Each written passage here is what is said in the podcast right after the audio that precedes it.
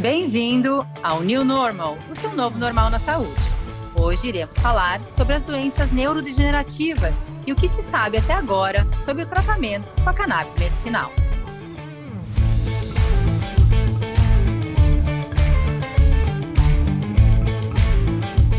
Então, o New Normal traz a mensagem do novo normal na saúde uma nova realidade na quebra de paradigmas, na nova forma de entendermos o corpo humano e seus processos fisiológicos e o quanto os nossos hábitos se relacionam com as nossas doenças para podermos ser o protagonista da nossa própria história.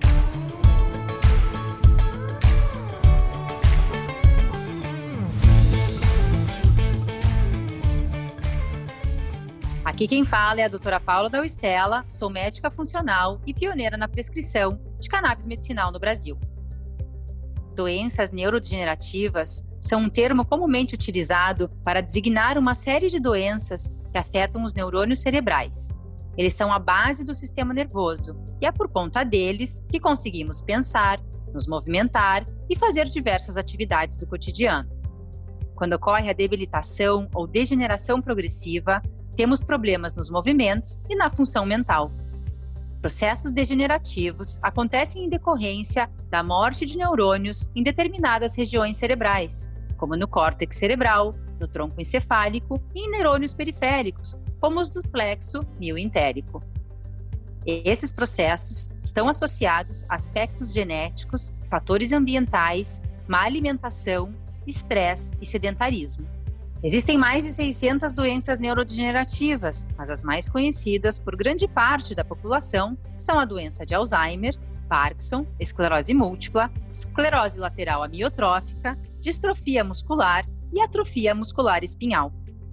Todas essas doenças são conhecidas como degenerativas e ainda não possuem cura, mas atualmente já existem medicamentos que podem exercer efeitos terapêuticos, além de estudos que mostram melhorias nas células nervosas, ajudando nos sintomas das demências.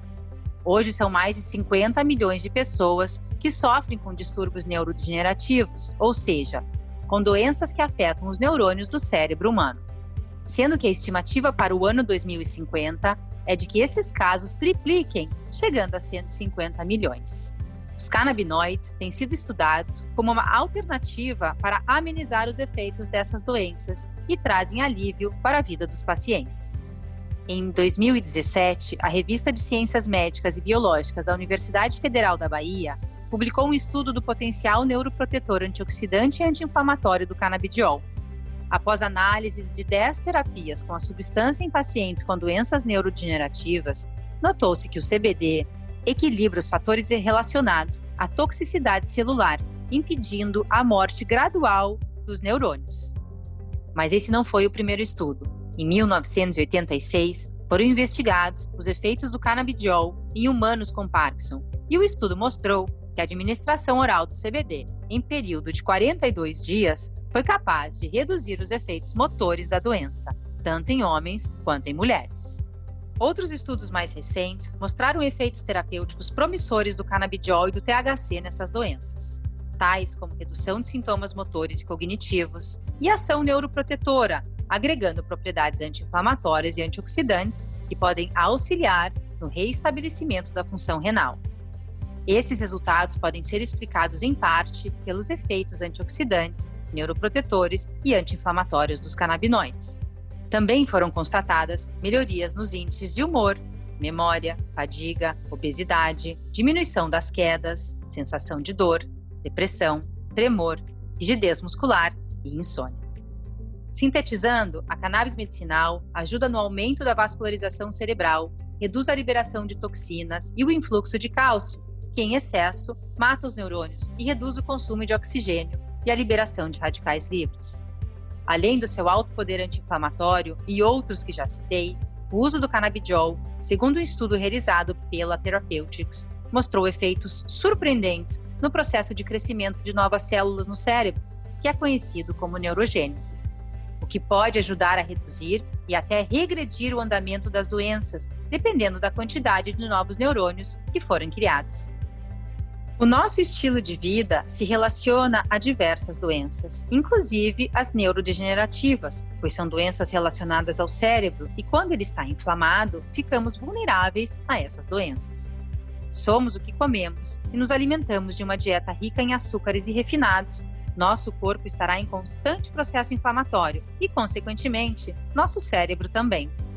Não é de hoje que a ciência sabe que as bactérias intestinais têm receptores e produzem neurotransmissores que possibilitam uma comunicação direta com o cérebro por vias neurais, exatamente da mesma maneira como o nervo vago.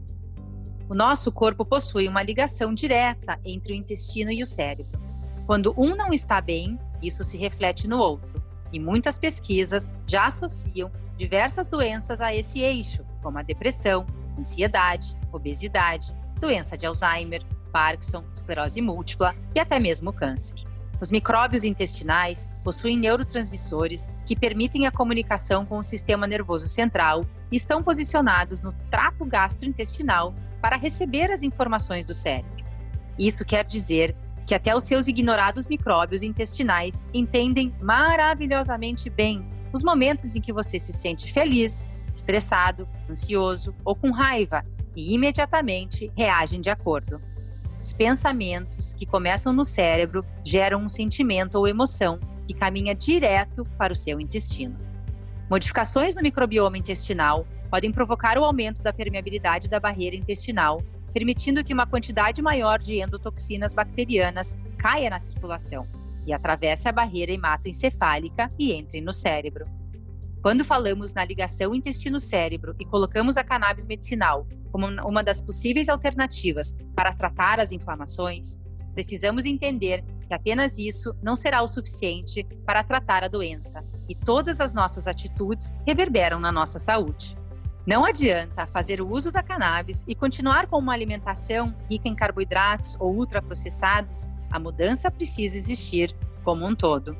Precisamos mudar a nossa alimentação, acrescentar atividades físicas e cuidar da saúde mental. Assim conseguiremos unir o estilo de vida, a cannabis medicinal, a saúde intestinal equilibrada, a desintoxicação do nosso corpo, a nossa saúde hormonal e complementar a nossa alimentação com a suplementação de vitaminas e minerais.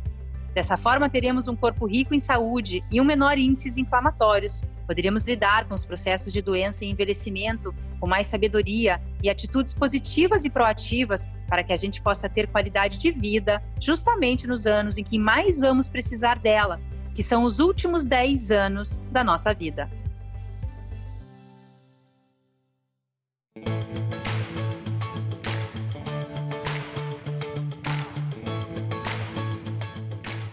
Muito obrigado por me acompanharem aqui e fiquem ligados. Sempre estarei trazendo as melhores informações para você ter a sua saúde nas suas mãos. E para quem não me conhece, pode me encontrar também nas redes sociais, Instagram, Facebook e YouTube, todos com o meu nome, Doutora Paula Dalstella, e no meu site www.drapauladalstella.com.br.